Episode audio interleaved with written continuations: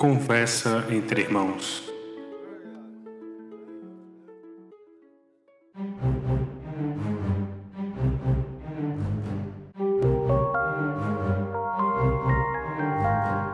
Olá, olá, meus irmãos. Aqui é Rafael Araújo. Independência ou morte? Aqui é Luiz Felipe Cardoso e eu espero que nossa mensagem sobre o esquadro seja entregue pelo bem do filho da viúva. Olá, sou Michel Franco e hoje eu quero desmistificar as forças ocultas da maçonaria.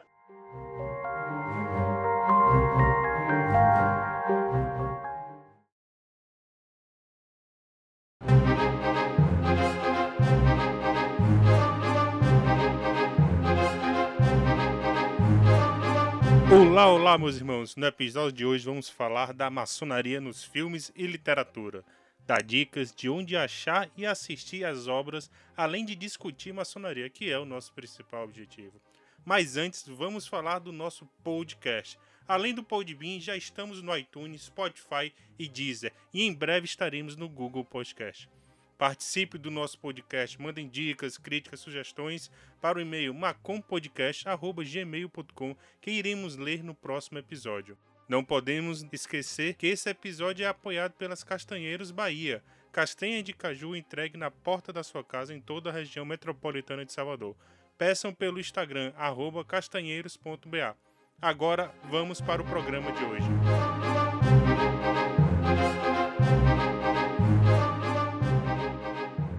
Cada um fez a sua lista de filmes e de livros que em algum momento da sua vida percebeu que tinha a ver com a maçonaria. Começando aqui, meu irmão Luiz Felipe. Bom, eu compus a minha lista da seguinte forma: é, filmes com temática maçônica, né? Filmes onde a maçonaria de fato aparece, é faz parte da trama e do enredo. Filmes que fazem referência à maçonaria, seja através de algum objeto, de algum personagem que flagrantemente é maçom, e filmes com conteúdo maçônico, filmes que têm um simbolismo maçônico, às vezes até um simbolismo iniciático, mas que, na minha concepção, me lembrou alguma experiência que eu tive dentro da ordem. A minha lista foi feita com base nas minhas experiências e gosto, né? além de uma busca rápida pela internet para enriquecer meu conhecimento cultural e maçônico. E isso é uma prática que eu fiz desde sempre, por ser apaixonado por filme e por literatura. Então, isso é já vem de mim, essa prática. É, meus irmãos, eu fiz uma lista que de alguns filmes que achei bem interessante. Teve um que, inclusive, me assustou bastante, é esse em especial que eu quero né, discutir com vocês. Estou bem satisfeito com essa temática, porque eu acho que eu vou aprender bastante hoje com os irmãos e contribuir um pouco com o conhecimento que eu possa ter adquirido nessa longa fase da minha vida. Bom, meus irmãos, a gente preparou para vocês hoje uma lista com filmes que ou tem a maçonaria como a principal personagem, ou que faz alguma referência, ou ainda que tem um personagem histórico que fez parte da nossa ordem. Vamos começar com um filme que nos trouxe uma reflexão: Forças Ocultas.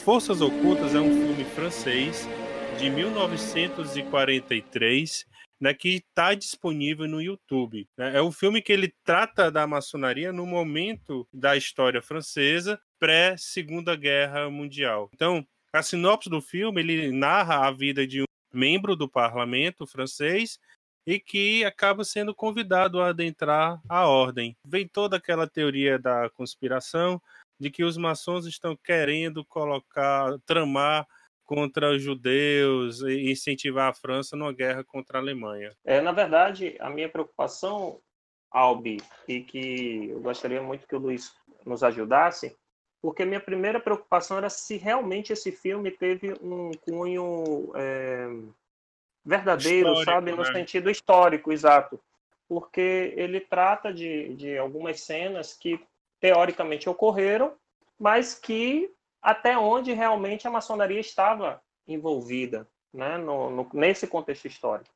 Então, talvez seja importante aí dar uma lida na sinopse novamente para o Felipe, para ele nos é, ajudar nesse contexto histórico. Eu me preocupei um pouco, é um filme bem, bem, inclusive ele é pequeno, é um filme de 50 e poucos minutos, mas que ele retrata de forma complexa, vamos dizer assim. Eu pediria, na verdade, que os irmãos maçons, né, que nos ouvem, assistissem o filme, porque ele é um filme muito reflexivo.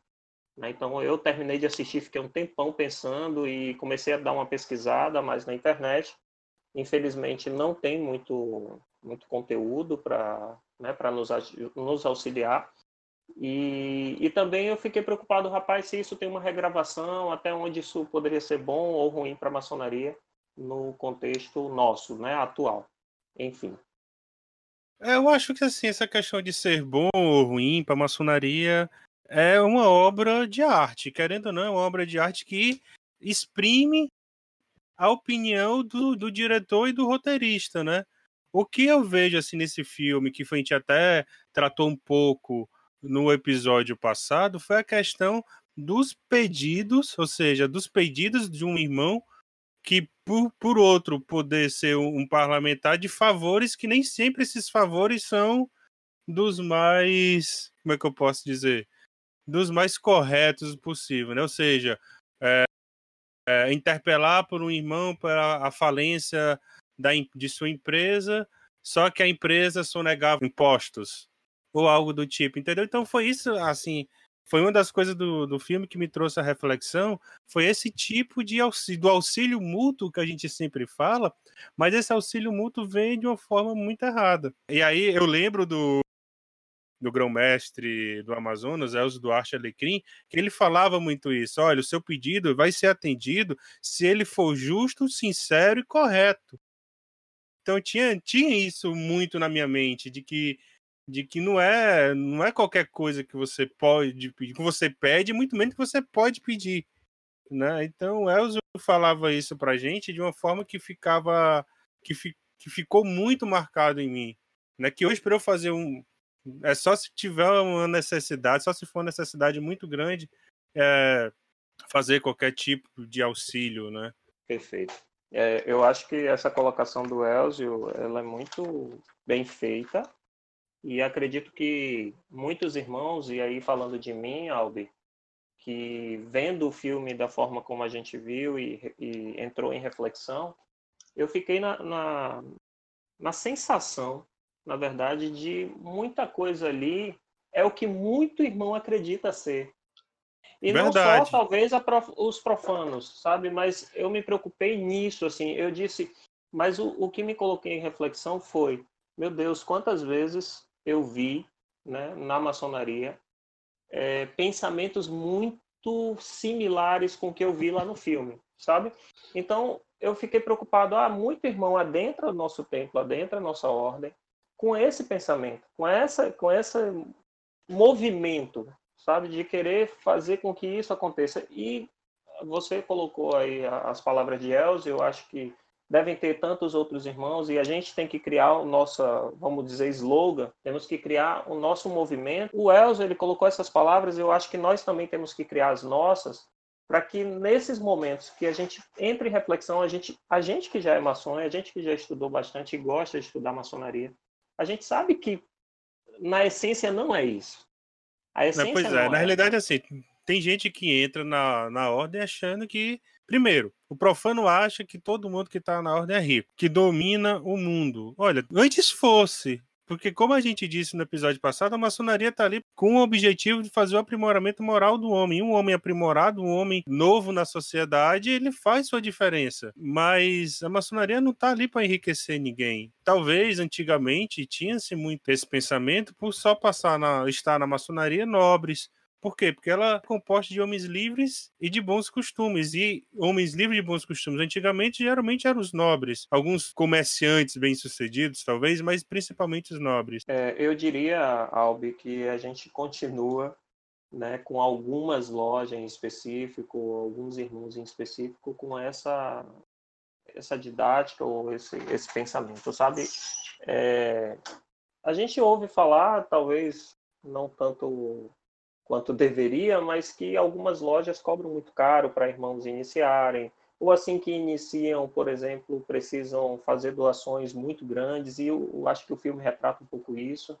E tem, a partir daí, aquele irmão, é porque, assim, me perdoem, eu posso estar é, fazendo, não perjure, porque a gente está aqui né, no mundo exterior, mas alguns irmãos já chegaram para mim e já falaram nesse sentido, sabe? A gente está na maçonaria e é aqui que a gente vai se ajudar, aqui que a gente. É... E eu entendo, é óbvio que a gente está aqui, a gente é uma irmandade. A gente falou isso no nosso primeiro episódio, que o objetivo da maçonaria é a gente criar essa irmandade e espargir ela né, para fora, não só dentro da nossa, dos nossos templos. Mas, ao mesmo tempo, até onde vai essa mão? Entende? Porque se, a partir daquele momento, e o filme retrata bem, é, está ocorrendo algo de incorreto e eu vou encobrir meu irmão porque é meu irmão, peraí, dê um passo atrás porque a coisa não é bem assim. Não é isso que a maçonaria prega, é isso que a gente precisa deixar muito claro, tanto para os maçons como para os não maçons, que não é isso que a maçonaria prega. Ela vai pregar a irmandade porque, ó, imagine, se eu tenho um irmão de sangue né, que faz algo errado. Eu vou deixar ele de lado porque ele fez algo errado? Não, óbvio, eu vou ajudá-lo até onde eu conseguir, mas eu vou mas e outra, não só ajudar até onde conseguir, mas também não privá-lo das possíveis consequências dos seus atos. Exatamente. Eu entendo a preocupação do Michel, mas na minha opinião a maçonaria deixa bem claro para os irmãos que ela não é uma sociedade de auxílios mútuos. Eu concordo com o Michel que tem muitos irmãos que fecham os olhos para isso, né, e acham, acabam tendo uma expectativa errada, mas a minha preocupação maior é com os não iniciados, de ver um filme que eu não assisti, mas pelo que vocês falaram, claramente ele tem um, um teor antimaçônico, né? Então eu acho importante a gente deixar claro para os não iniciados que a maçonaria não é isso, né? A maçonaria, é, pelo contrário, ela prega é, valores morais, ela prega um comportamento pautado na retidão então, não condiz com, a, com, a, com os valores da ordem o irmão cometer um crime ou é, solicitar algo que seja ilícito esperar a ajuda dos irmãos. Ele, se o irmão for, de fato, é, um maçom dedicado e, e, viver a maçonaria, ele não vai é, atender esse tipo de pedido. E já que vocês citaram o Elzio, né, o nosso antigo grão-mestre aqui da grande loja maçônica do Amazonas, eu cito agora o atual grão-mestre, o Marcelo Barbosa Peixoto, que sempre diz e me ensinou que na maçonaria entram, entram três tipos de homem: o curioso, o aproveitador, que eu acho que é o caso né, em questão, e o verdadeiro irmão. Desses três tipos, o curioso acaba abandonando as reuniões, né, depois de, de, poucas sessões, porque ele só queria realmente, de fato, ver o que acontece dentro de um templo maçônico. O aproveitador, que é esse tipo de irmão que entra na ordem apenas atrás dos auxílios mútuos e de benefícios na vida profana. E o verdadeiro irmão. Eu espero que nas lojas seja uma constante e o verdadeiro irmão e que cada vez mais eles, eles sejam maioria. Oh, gostei bastante, viu, Felipe? Porque realmente agora a minha preocupação é qual, qual é a porcentagem da maçonaria para o curioso, para o aproveitador e para o verdadeiro irmão, né? Vale muito a pena assistir o filme.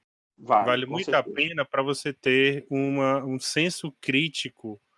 E mais veja com o primeiro todos, todas as nossas dicas aqui, veja como uma obra é, cinematográfica, veja como uma obra de arte e procure tirar a reflexão de, de que cada um vai trazer, né? Mas vale a pena assistir. Próximo. Próximo filme é Independência ou Morte, de 1972, do diretor Carlos Coimbra. Pelo meu sangue, pela minha honra e pelo meu Deus, juro promover a independência do Brasil. Independência ou morte! Independência!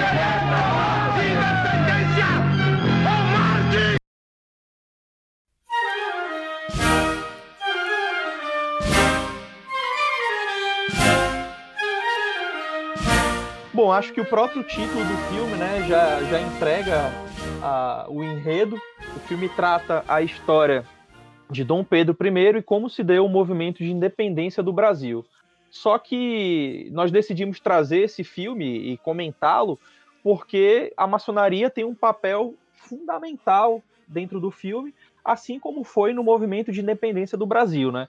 O filme retrata as disputas políticas do, do, do então Reino Unido de, do Brasil, Portugal e Algarves.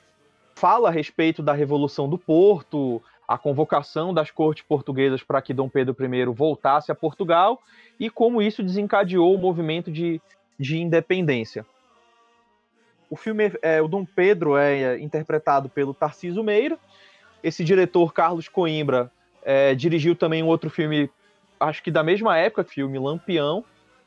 E é muito interessante porque ele mostra sessões maçônicas sendo realizadas, inclusive eu até comentava aqui com Albi, as cenas né, do, dos templos foram filmadas dentro do interior da loja Comércio e Arte, que de fato foi a loja onde se desenhou e onde se tomaram decisões a respeito da independência do Brasil. É, o legal também desse filme é que ele mostra o papel de José Bonifácio, né, a dificuldade que José Bonifácio foi o primeiro grão-mestre né, do GOB em estar trabalhando com Dom Pedro I, né? José Bonifácio ele foi ali um, um, um balizador, né? Colocou muito o nível em Dom Pedro I, né? Então é muito interessante. Mostra José Bonifácio como grão-mestre dentro de Ló. Mostra a baronesa de Santos, né? Então como se deu é, a Domitila de Castro, é como foi a relação dela é, na corte. Então é, é bem, bem legal. Acho que eu, é um filme que vale muito a pena, fala de política, então quem gosta da, de política, quem gosta da, da parte da política do Império, do jogo político do Império, da primeira parte do Império Brasileiro, é um filme sensacional. Interessante, Aldo. Eu coloquei aqui já na minha lista para assistir. Eu não assisti ainda esse filme, é... mas eu estou percebendo aqui que, assim como o Visconde de Mauá, que né, a gente vai falar mais à frente, ele trata dessa parte política e eu não sei, aí eu pergunto para vocês se, não querendo dar spoiler e, e tentem da melhor forma né, tratar esse assunto, eu no Visconde de Mauá eu vi muita corrupção já iniciada né, naquela época. E eu não sei se o filme retrata um pouco isso ou não. Michel, ele fala não da, assim, ele não fala da corrupção em si, ele fala do jogo político, mas o filme ele trata mais das relação, da relação mesmo de Dom Pedro I com a baronesa de, de Santos. Então vai, vai falar algumas decisões que Dom Pedro tomou para agradá-la. Né? A própria prisão de José Bonifácio foi meio que arquitetada pela baronesa de Santos.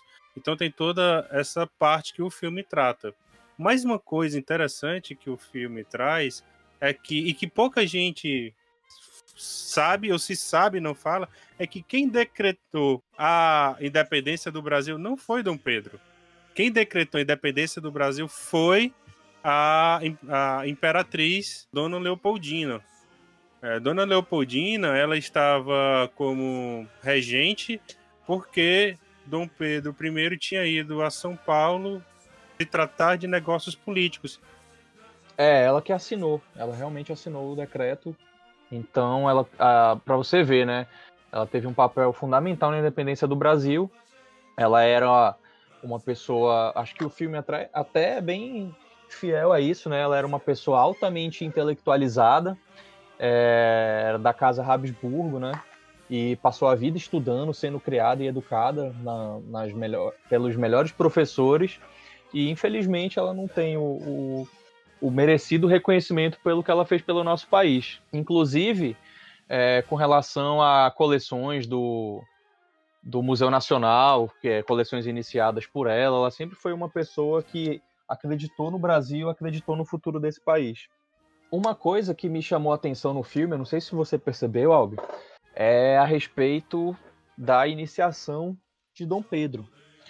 Foi é, muito rápido, né? Você, Foi uma cena muito rápida. É muito rápida, mas eu não sei se você percebeu que na, no filme Dom Pedro é iniciado já como grão-mestre. Percebeu isso?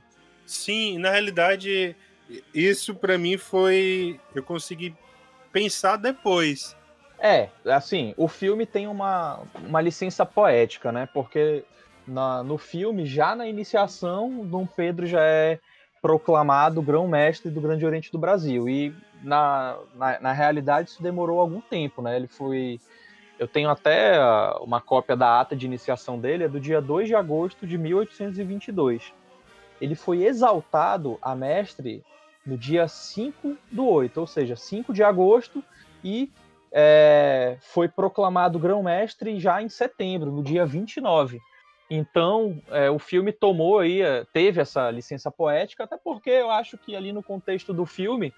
É, Fazia sentido, né? É, eles precisavam mostrar que Dom Pedro já foi alçado ao cargo de grão-mestre, e não se eles não, não, tiveram, nem precisavam ter essa preocupação, né, esse preciosismo nos detalhes. Mas para os irmãos que assistirem esse filme, vai com certeza chamar atenção esse detalhe. Brava gente brasileira, longe vá, é bom servir, ou ficar a pátria livre, ou morrer pelo Brasil, ou ficar a pátria livre, ou morrer pelo Brasil. O próximo filme, então, é Mauá, o Imperador e o Rei. Eis aí as três grandes luzes: a Bíblia, o esquadro e o compasso.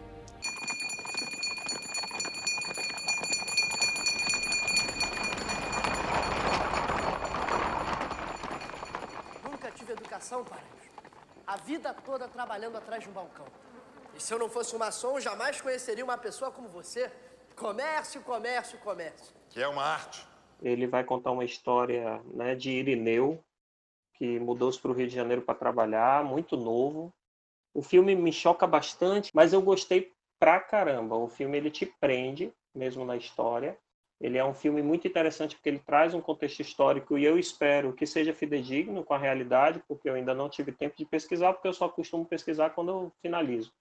Mas eu estou muito envolvido no filme. É o tipo, típico filme que você começa a assistir e realmente não quer parar. Trata de assuntos maçônicos também, né, de uma forma simples, mas também singular da forma dele, que tanto maçom como não maçom vale muito a pena. É um filme que eu já recomendei para algumas pessoas mais próximas, inclusive para minha esposa e para minha irmã, para o meu cunhado, etc. É, esse filme, Michel, antes de tudo, é a história de uma pessoa que veio do nada e tornou-se uma das pessoas mais ricas e influentes do Brasil, né? Então já, já começa por aí. Desde criança, autodidata, ele com 12 anos pegou um livro de contabilidade, né, de, de negócio e estudou para ser intendente lá de da onde ele trabalhava.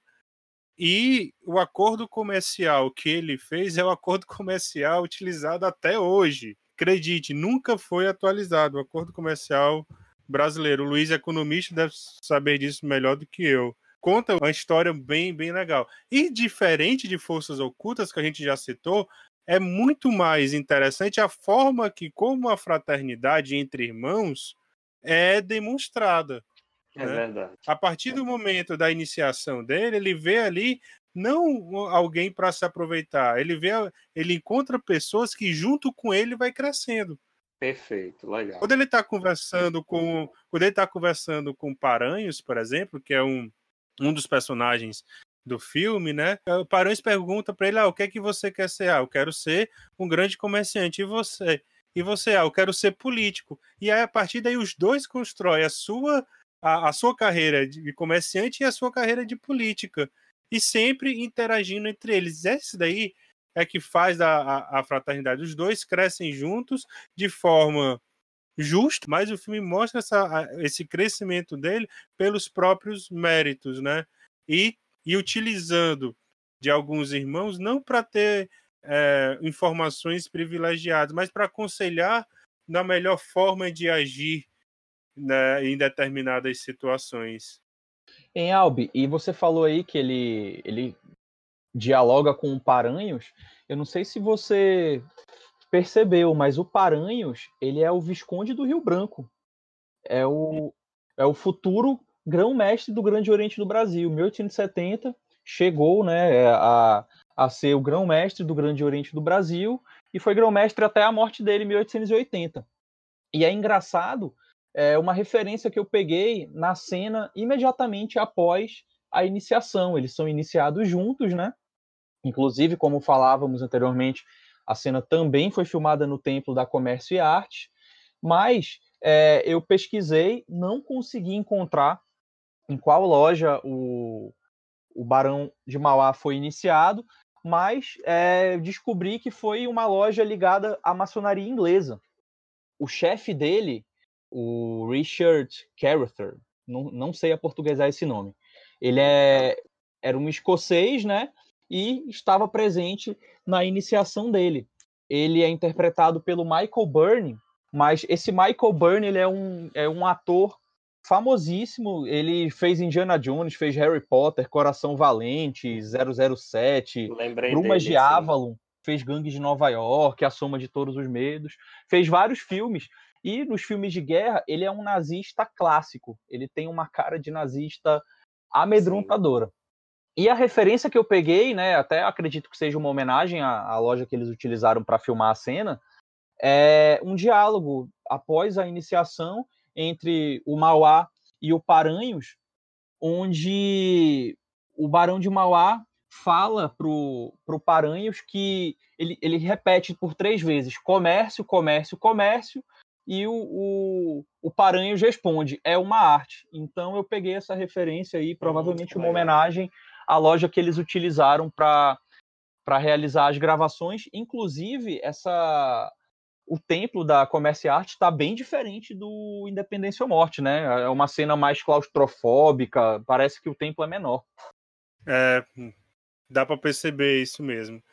Mas, e, e, Luiz, o Código Comercial Brasileiro, né, que tanto Paranhos quanto o próprio Visconde de Mauá, né, o Irineu, eles fizeram parte, né, dessa de, desse documento que é utilizado até hoje, né? É uma é uma é um período da história em que o Brasil estava começando a se modernizar, né? Então muita coisa que foi criada naquela época é, serviu de base para o que nós temos hoje, e em alguns casos é, inalterados, né? como você mesmo citou. Você pode ver as inovações aí que o Barão de Mauá trouxe para o país, por exemplo, as estradas de ferro, os, os negócios né, que, ele, que ele se envolvia de, de com, utilizando flutuação cambial também para a época era uma inovação. E falando um pouco agora daqui da cidade onde eu moro, né, Manaus, é, o Barão de Mauá foi um dos responsáveis pela abertura da navegação do Rio Amazonas para embarcações internacionais, né? Ele foi responsável por essa abertura do, do, Rio Amazonas. Nós temos aqui em Manaus, na Praça de São Sebastião, um monumento que homenageia justamente essa abertura da navegação do Rio Amazonas. E o Barão de Mauá foi um dos grandes responsáveis. No filme, eles mostram é, o empenho do Barão de Mauá em colocar energia elétrica no Rio de Janeiro. Mas a gente sabe que a primeira cidade a ter energia elétrica foi Manaus, né? E provavelmente acredito que trazido por ele, ou estou enganado? Não, não. Ah, o Barão de Mauá, ele, como eu falei anteriormente, o mentor dele era um escocês, né? O, o Richard Carruthers, e ele acabou sucedendo o Richard nos negócios. Então ele tinha negócios no Brasil e negócios na Inglaterra. Era sócio também de alguns empreendimentos junto a empresas inglesas aqui no Brasil. E a questão da, da modernização de Manaus, ela se deu através de empresas britânicas, empresas comerciais, e o próprio governo da, da então província do Amazonas contratava empresas inglesas que tinham o know-how né, de instalação, por exemplo, instalações sanitárias, instalações de, de, elétricas, bondes, telefones. Então, as coisas chegavam em Manaus primeiro, devido a essa estreita relação que existia, né, principalmente com o advento do ciclo da borracha. Manaus tinha uma ligação direta é, é, através da navegação com Liverpool, com Glasgow, com uma série de capitais é, das ilhas britânicas que possibilitavam esse tipo de intercâmbio. Um ponto também que eu acho que vale a pena chamar a atenção a respeito desse filme é o que não é dito, né? O Barão de Mauá é o que é mostrado. O Barão de Mauá ele tinha, um, ele tinha ideias muito progressistas para a época. E essas ideias Exato. eram ideias que eram defendidas pela maçonaria. Então, quando você vê que o Barão de Mauá era contra, por exemplo, a Guerra do Paraguai, contra a escravidão, é, era a favor da proclamação da República, todas essas ideias eram discutidas dentro dos templos maçônicos. E isso fez com que a, o Barão de Mauá enfrentasse os mesmos conflitos que a maçonaria enfrentou durante o século XIX, que foi basicamente contra a, foi a questão religiosa, né, o embate com a igreja, e também a é, questões ligadas a, aos partidos e as, as pessoas mais conservadoras da sociedade. Bom, gente, agora vamos para um filme hollywoodiano, um filme com Johnny Depp, para mim, que é sensacional, que é Do Inferno. Night of the East. We are gathered here beneath the God of love, before the sight of the great architect to judge this case. The great architect speaks to me. Do Inferno é um filme de 2002 baseado nos quadrinhos de Alan Moore que foram publicados originalmente em 1989. O filme se passa em Londres no final do século XIX e trata-se do assassino de prostitutas pelo icônico Jack o Estripador. Toda a trama do filme leva a crer que um membro muito próximo da rainha é o assassino e tanto a corte quanto a maçonaria britânica faz o possível para encobrir sua identidade. O papel da maçonaria no filme inicialmente é bem sutil, um anel aqui, um símbolo acolá, Porém, no decorrer da trama, fica mais evidente que a Ordem está protegendo um de seus membros, tentando encobrir seus atos. Eu assisti esse filme antes de eu iniciar. Isso que eu ia falar. É, eu também. De verdade. Eu lembro claramente de alguns símbolos. Né? Os símbolos passaram na minha mente, principalmente por ele ser um filme hollywoodiano, então a gente acaba comentando mais sobre ele quando inicia na maçonaria. Ah, eu já vi do inferno, ah, tem símbolo.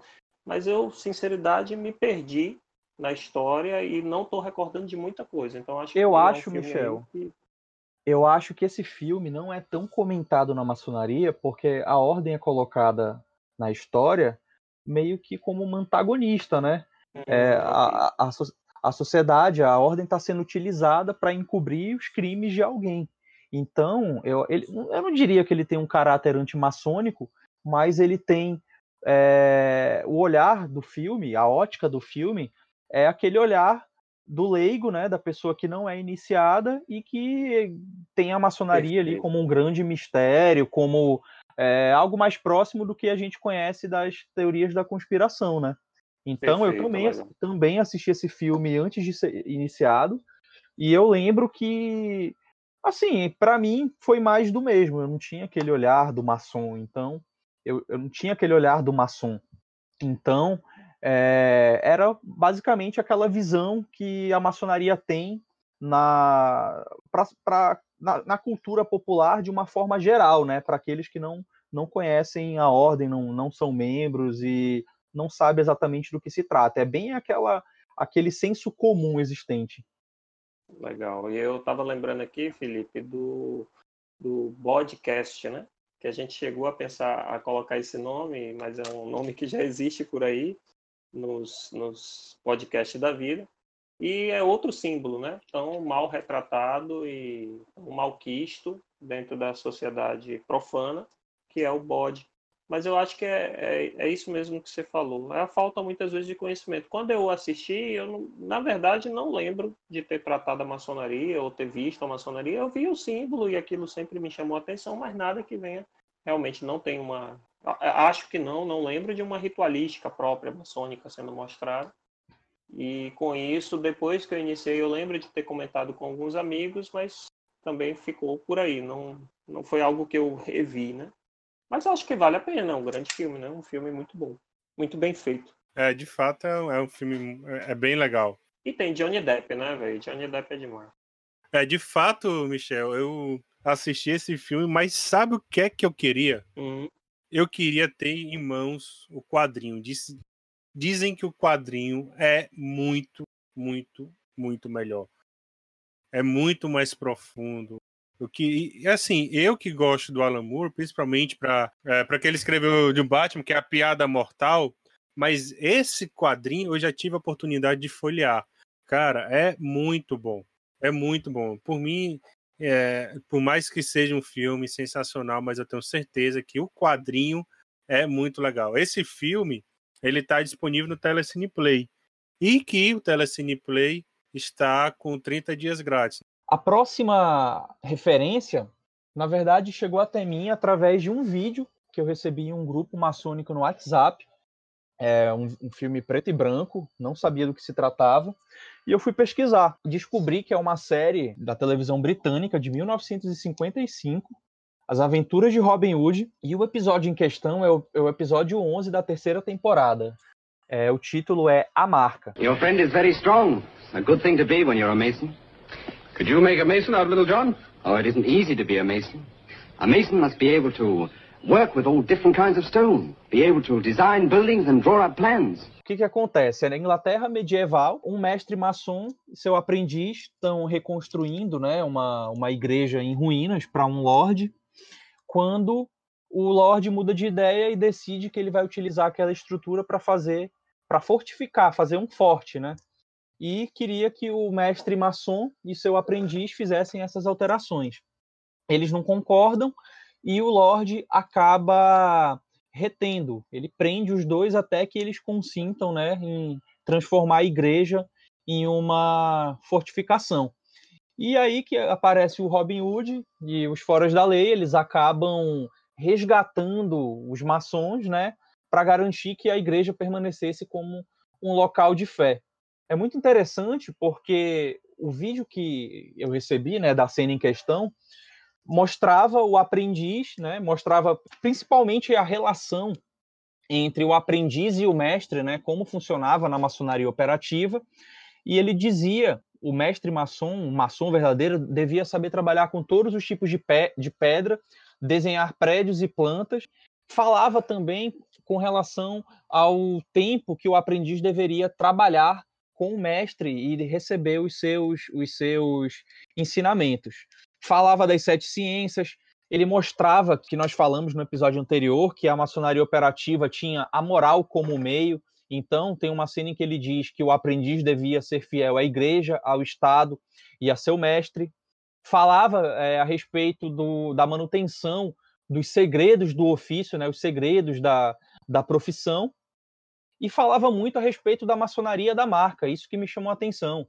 Em um certo momento, o aprendiz mostrava qual era a marca do seu do seu mestre em uma pedra já lapidada. Posteriormente, o mestre, que se chamava Walter, dava ao Robin uma, um anel, né? No, quando ele pedia que o Robin fosse é, pedir auxílio a, aos demais é, maçons, ele dava um anel que continha a marca dele de mestre.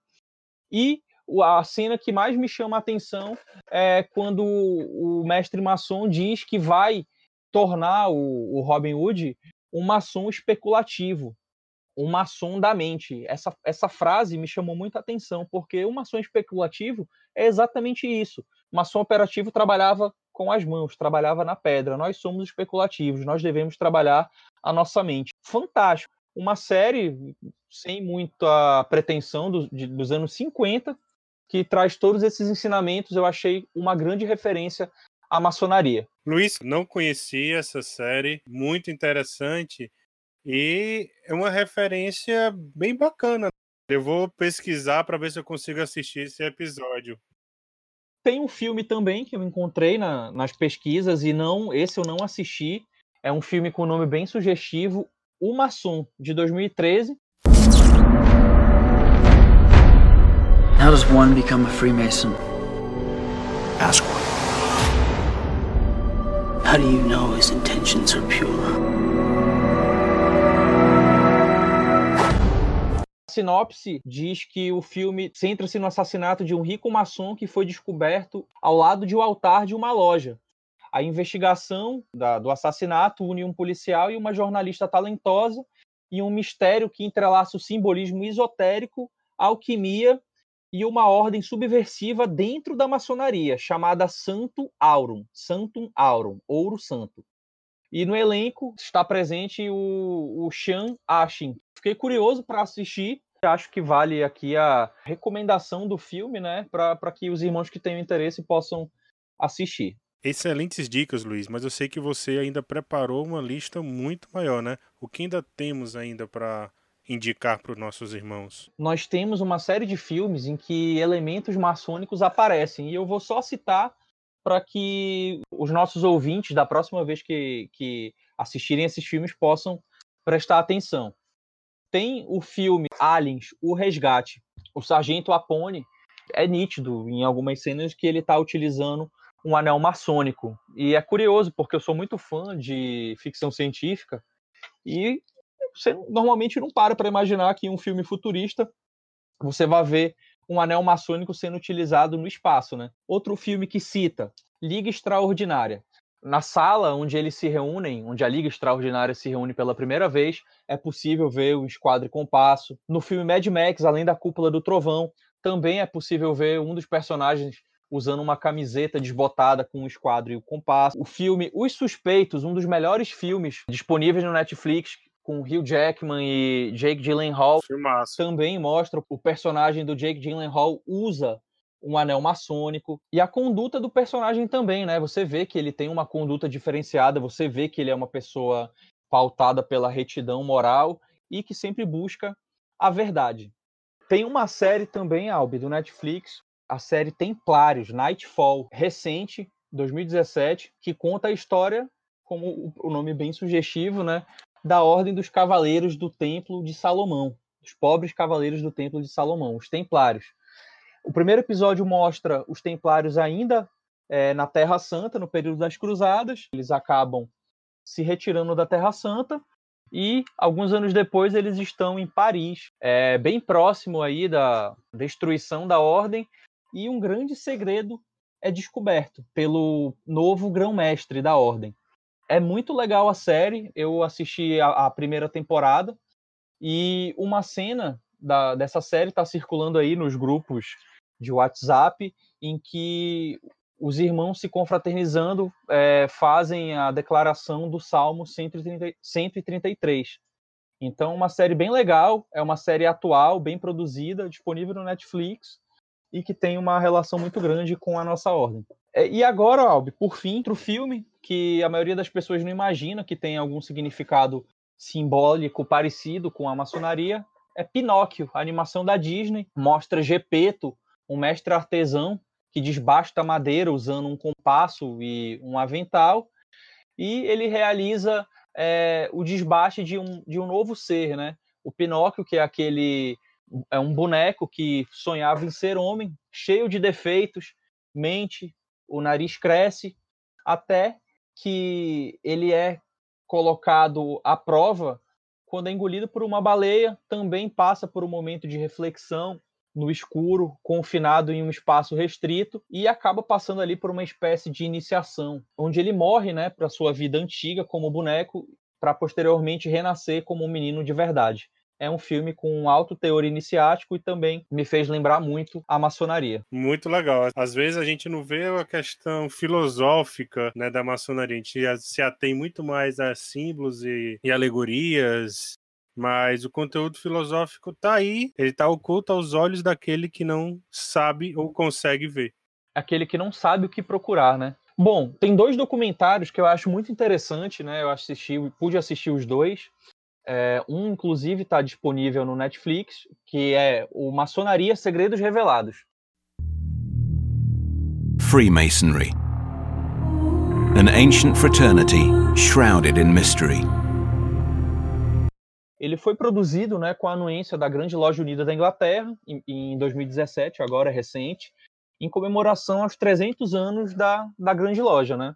E ele é, é, é, um documentário bem leve, ele serve basicamente para mostrar qual é o, a situação atual da, da, da, maçonaria britânica. Ele não conta a história da grande loja unida da Inglaterra. Ele serve basicamente para daqui a 100 anos, quando o irmão assistir esse documentário, ele vai ver como era a maçonaria inglesa quando ela completou 300 anos de fundação. O grande boom desse documentário se deu porque foi a primeira vez que a Grande Loja Unida da Inglaterra permitiu que, que as sessões fossem filmadas. Então, os segredos foram preservados, mas você vê a ritualística sendo executada dentro de uma loja. Você vê, por exemplo, o depoimento do venerável mestre de uma loja decepcionado depois que o aprendiz não se saiu tão bem no trolhamento. Sensacional. O legal, Luiz, é o seguinte, que muita gente que tem curiosidade pode sanar parte da sua curiosidade nesse documentário que tem a anuência da grande loja unida da Inglaterra. Ou seja, querendo ou não, é oficial, né? Exatamente. Eu, eu, até a minha namorada vivia me perguntando coisas da maçonaria, que eu não, obviamente, mas um dia eu estava assistindo o documentário e aí ela me perguntou, mas e aí, esse documentário, é, ele mostra tudo, ele não mostra? Eu falei, olha, ele mostra aquilo que pode ser mostrado. E é exatamente isso que a grande loja unida da Inglaterra é, concedeu, né, permitiu que fosse filmado, mostra qualquer pessoa pode ver. O outro documentário é recente, que é o Terra Maçônica.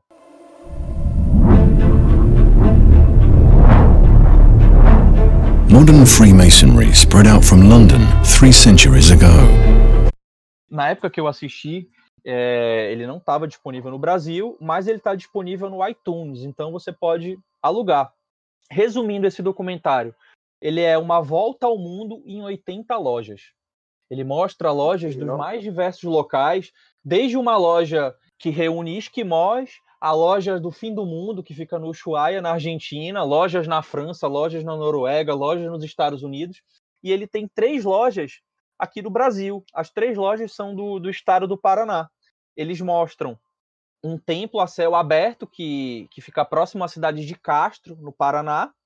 Ele mostra um templo todo feito de pedra na cidade de Rio Branco do Sul, um templo lindo, em estilo meio medieval.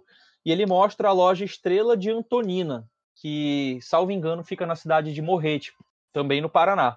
Então, é, fantástico o documentário, porque ele dá uma visão muito abrangente da ordem, principalmente para quem já é iniciado, que nós não temos. Nós não temos ideia da, da, real universalidade e pluralidade da maçonaria.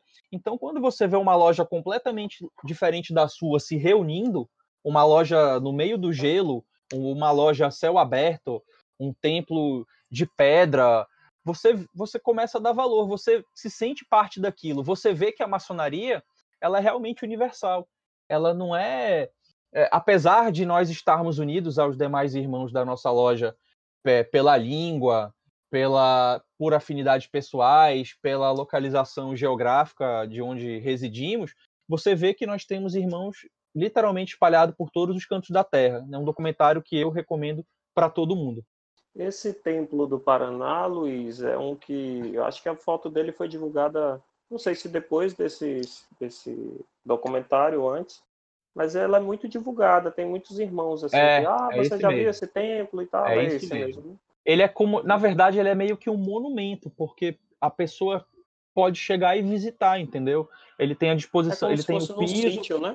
é, o oriente elevado, a disposição dos cargos. Saindo do mundo cinematográfico indo para o mundo literário. Não tem como a gente falar de livros e literatura do universo maçônico e não falar de um livro que fez muito sucesso, que é o livro do Dan Brown de 2009, O Símbolo Perdido, né?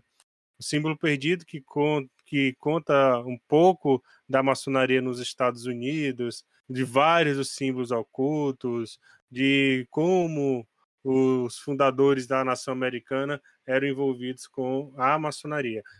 Né? Então, O Símbolo Perdido foi um livro que eu li antes de iniciar e foi um livro que eu devorei, eu li muito rápido. É um livro muito que te prende bastante, além da trama maçônica, mas também tem em paralelo a trama científica. Acredito que todos os dois leram, né? Sim, eu li. Eu também li, muito bom livro. Apesar de que Dan Brown, nas minhas listas de, de livro, pouco eu tive interesse em, continuar alguns livros de Dan Brown, mas o Símbolo Perdido ele foi incrível. Eu não sei se também foi numa época que eu tinha acabado de iniciar. Foi um livro que eu devorei. Eu não conseguia parar de ler. Eu lia no trabalho, lia na faculdade, lia em todo canto que eu estava. Eu parava o carro às vezes esperando alguma coisa, eu estava com o livro na mão folheando. Foi incrível. Eu acho que é um livro que vale a pena. É engraçado, porque todo mundo diz isso, e comigo foi a mesma coisa. Eu, eu fiz uma viagem, comprei esse livro no aeroporto, é, ele, logo que ele foi lançado, e eu li em um final de semana, assim, eu li muito rápido. E apesar do Dan Brown ser criticado por ter uma literatura mais acessível, uma literatura mais popular, né?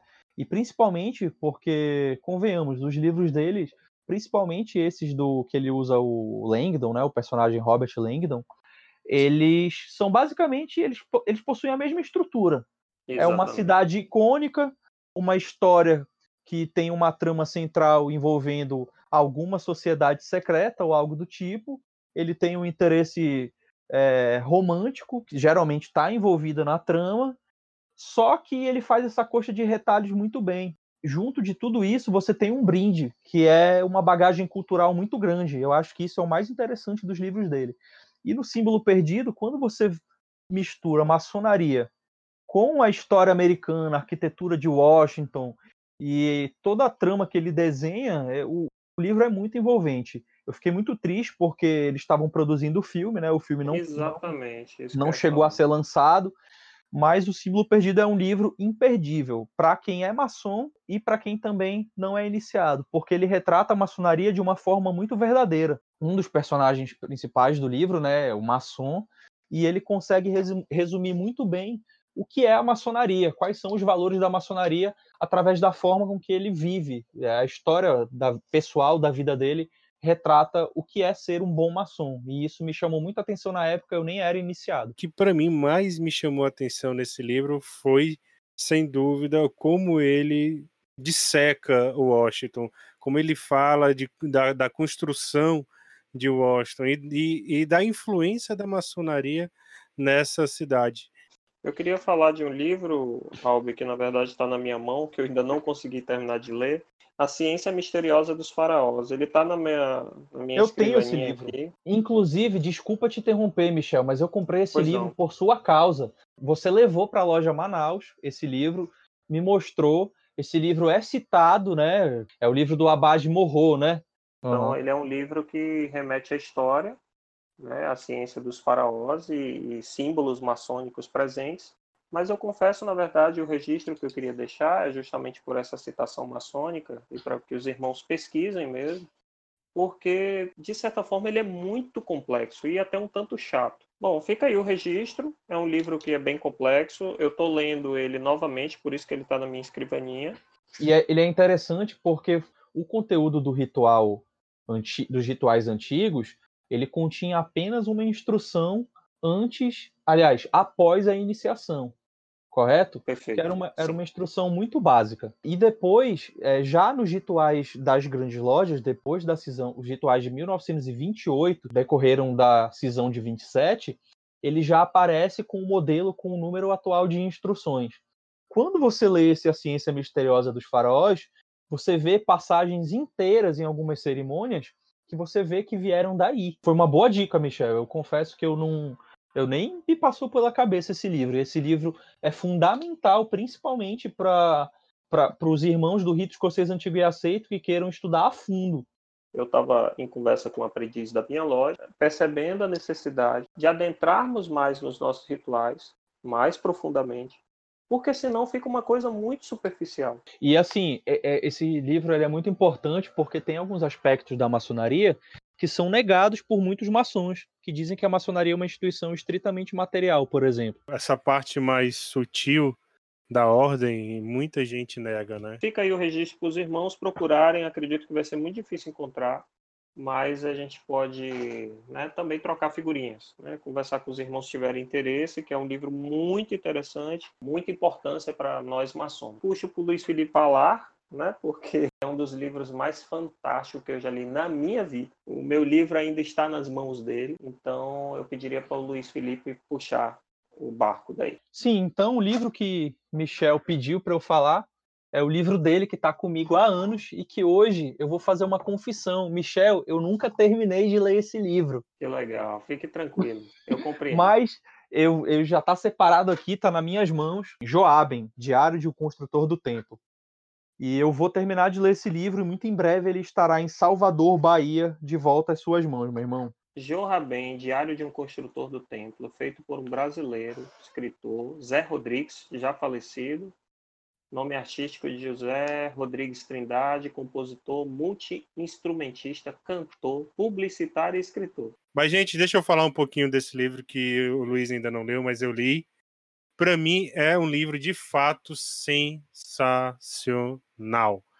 Pense num livro muito bom, um livro que te envolve, que um livro para você respirar maçonaria, um livro que tem que tem muitas passagens ocultas, um livro para aquele que quem sabe de tarô vai ver tarô nesse livro, um livro que quem sabe de filosofia vai ver filosofia, mas é um livro que te mostra nas entrelinhas o sentimento do que é ser maçom. O sentimento de você conseguir ver o seu trabalho de, da lapidação da pedra bruta acontecendo. É um livro muito, muito, muito legal. Acho que é um livro que vale muito a pena. Eu só li o primeiro, né, o Joabem, não li os outros dois, não li a trilogia completa. Esse livro eu li por indicação do Michel, inclusive, e me apaixonei. É um livro muito bom. Tu deve ter lido esse livro aqui, inclusive, né, Albi? Exatamente. Esse livro que está com você passou pelas minhas mãos. Passando. Bom, eu queria deixar registrado aqui aos irmãos um, um carinho especial ao meu irmão Márcio, filho, né, primeiro vigilante de minha oficina aqui em Salvador, que ele quem me indicou, né, Gil Rabem, Diário de um Construtor do Templo, e hoje o meu livro está com o Luiz e já foi lido por Albi, né, ambos iniciados aí, onde a gente já trilhou caminho juntos. Ah, uma coisa interessante desse livro, Márcio ficou me comentando que para quem é do rito escocês, o livro, a trilogia, ela se baseia o livro 1 do 1 ao 14. E o livro 2 eu não vou falar porque eu ainda não tenho certeza absoluta. Mas ele diz que o último termina no grau 33. Então, algo interessante aí para ficar no registro com os irmãos né, que forem ler. O que é legal, o que é legal é o seguinte desse livro, que se você conhece, você identifica, né? Que esse é, é esse é o, o ocultismo que a gente estava falando, né? Então, se você conhece, você identifica. Mas se você não conhece, se você não sabe nada de maçonaria, se você não é maçom, mesmo assim, o livro tem um, um, uma literatura muito gostosa de ler ele é muito envolvente. Mais alguma dica de livro? É, eu acho que o melhor livro, né? Eu deixei para o final, é, que é o livro Rito Escocês Antigo e Aceito: Heranças e Reminiscências de Luiz Felipe Cardoso a ser lançado. ah, vamos muito lançar bem. aqui no podcast. Legal. Vai sair esse livro, tá saindo, na verdade. Eu queria agradecer aos irmãos né, a oportunidade de conhecimento. Eu conheci bastante hoje, anotei bastante filme, né, se colocar disponível. Estou muito feliz desse encontro. Eu acho que a gente só tem a enriquecer a nossa capacidade mental aí, vai crescer bastante. Queria deixar aí registrado esses livros, essa, esses filmes que a gente passou para vocês. Eu acredito que muitas vezes os irmãos ficam nos ouvindo e gostaria de estar compartilhando, estar falando também, ou estar sugerindo, etc. Então, acho que isso pode de repente começar pelo Instagram ou a gente vai aí adentrando os outros, as outras redes aí sociais que temos oportunidade de tê-las. Muito obrigado, valeu, galera. Gente, eu adorei a conversa. Estou é, muito curioso aqui para assistir algum, algumas das recomendações, ler os livros e gostaria de agradecer novamente a todos os ouvintes por estarem conosco aqui. É, esse bate-papo tem como objetivo principal levar informação né, a respeito da ordem, discutir maçonaria e também levar entretenimento e diversão, não só para os ouvintes, mas para a gente. Nós que somos amigos, que moramos distantes, é uma forma de nos aproximarmos e nos aproximarmos dos ouvintes. Muito obrigado, Albi. Muito obrigado, Michel. Bom, meus irmãos, eu sou só gratidão por poder mais uma vez gravar um episódio com vocês. Que, além de ter sido bem informativo, foi bastante divertido.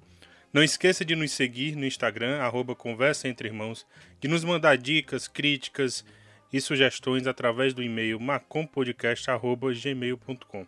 Um tríplice e fraternal abraço, que o grande arquiteto do universo nos ilumine e guarde, e até o próximo episódio.